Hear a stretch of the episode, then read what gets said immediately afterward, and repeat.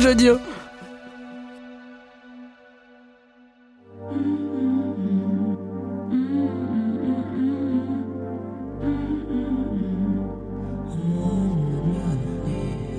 Non mais laissez-moi parler. C'est vraiment insupportable. On peut plus rien dire. Vraiment, c'est n'importe quoi. On peut plus rien dire. Et la prochaine fois, ça sera quoi? Mes très chers amis, je suis désolée de m'adresser à vous avec une aussi mauvaise qualité sonore. Mais je vous parle depuis mon téléphone car devinez quoi, j'ai chopé le Covid pour la deuxième fois et je suis donc cloîtrée chez moi. Mais vous, vous avez rendez-vous avec notre chroniqueuse de talent, Lorraine Boudard. Lorraine Boudard, c'est notre snipeuse en chef et elle nous propose de tous nous présenter aux prochaines élections. Et oui, nous tous, comme dirait Macron. Salut Lorraine Salut Judith et salut à vous, chers auditeurs, chères auditrices. Si je me trompe pas sur vous, je dirais que dimanche soir, vous avez contemplé les résultats du second tour dans un silence triste. Vous avez senti l'inertie qui pèse lourd et qui cogne fort, le sentiment d'être condamné à un horizon plat comme un trottoir. Moi, pour être honnête, je n'ai pas ressenti ce fameux soulagement d'avoir évité le pire, comme on dit sur les plateaux télé. J'ai regardé notre président faire des vers en se frappant le cœur et j'ai juste eu les boules. Mes chers amis, j'ai une bonne nouvelle à vous annoncer. Il n'y a pas que les présidentielles dans la vie. J'ai même une petite proposition à vous faire. Et si on se présentait toutes et tous aux prochaines élections? Si c'était vous, le ou la prochaine élue de votre région, de votre ville, de votre commune, si vous étiez aux manettes, il se passerait quoi? La leçon qu'on doit tirer de tout ce foutoir, elle est peut-être là. On a beau être dans le régime le plus centralisé d'Europe, tout ne se décide pas à l'Élysée. Je ne vais pas vous infliger une analyse politique sur la France fracturée ou l'abstention premier parti de France. Je crois que tout le monde a bien intégré que notre système de représentation était absurde. Au lieu de ça, je voudrais vous parler de cette petite rengaine qu'on a beaucoup entendue ces dernières semaines, celle du conflit des générations. L'élection qui s'est jouée, comme les autres avant elle, c'est une élection de vieux. De vieux qui ont majoritairement décidé d'un avenir qui ne sera pas leur. Sur les listes électorales, les plus de 65 ans représentent plus du quart des inscrits, là où les 18-24 ans ne représentent que 11%.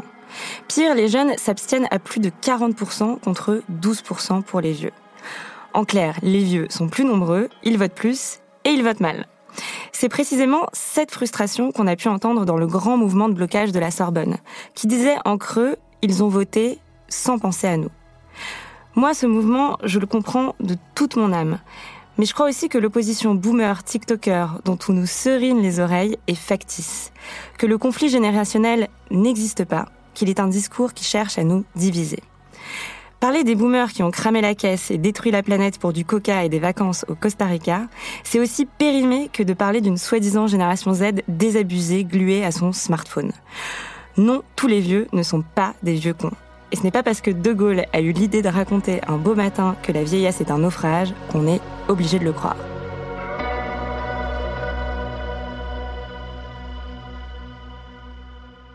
Ce que je crois, c'est que la rupture entre les citoyens et les institutions de la Ve République, elle n'a rien à voir avec l'âge. L'idée de boire les paroles d'un président élu tous les cinq ans comme le randonneur l'eau des rivières, tout le monde en a soupé les jeunes comme les vieux. Malheureusement, renverser tout le système électoral, ce n'est pas pour tout de suite. Ce qu'on peut faire, en revanche, c'est hacker le système existant. Investir les institutions partout où c'est possible, s'engouffrer dans tous les interstices, taper l'incruste.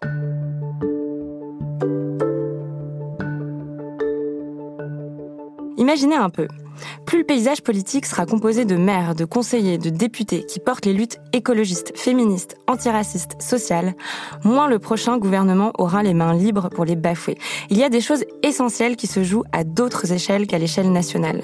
À l'échelle des régions, des villes, on peut décider de la gratuité des transports en commun, on peut organiser des grandes assemblées citoyennes tirées au sort, on peut organiser des budgets participatifs, piétoniser les rues, instaurer des repas végétariens dans les cantines, lutter contre les violences sexistes et sexuelles, garantir un toit à toutes et tous.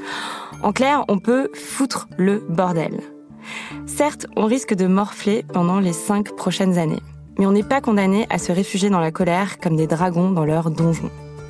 Se présenter, squatter le pouvoir, c'est à la portée de toutes et tous. Il y a près de 36 000 mairies en France, dont 18 000 qui ont moins de 500 habitants. Ce qui fait, mathématiquement, 36 000 maires. Pourquoi ce serait pas vous? Les prochaines élections municipales, elles auront lieu en 2026.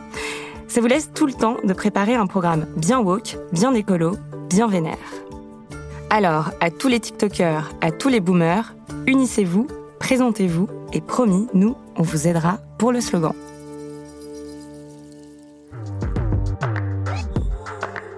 Merci Lorraine. Et nous, on se retrouve au prochain épisode. À vendredi.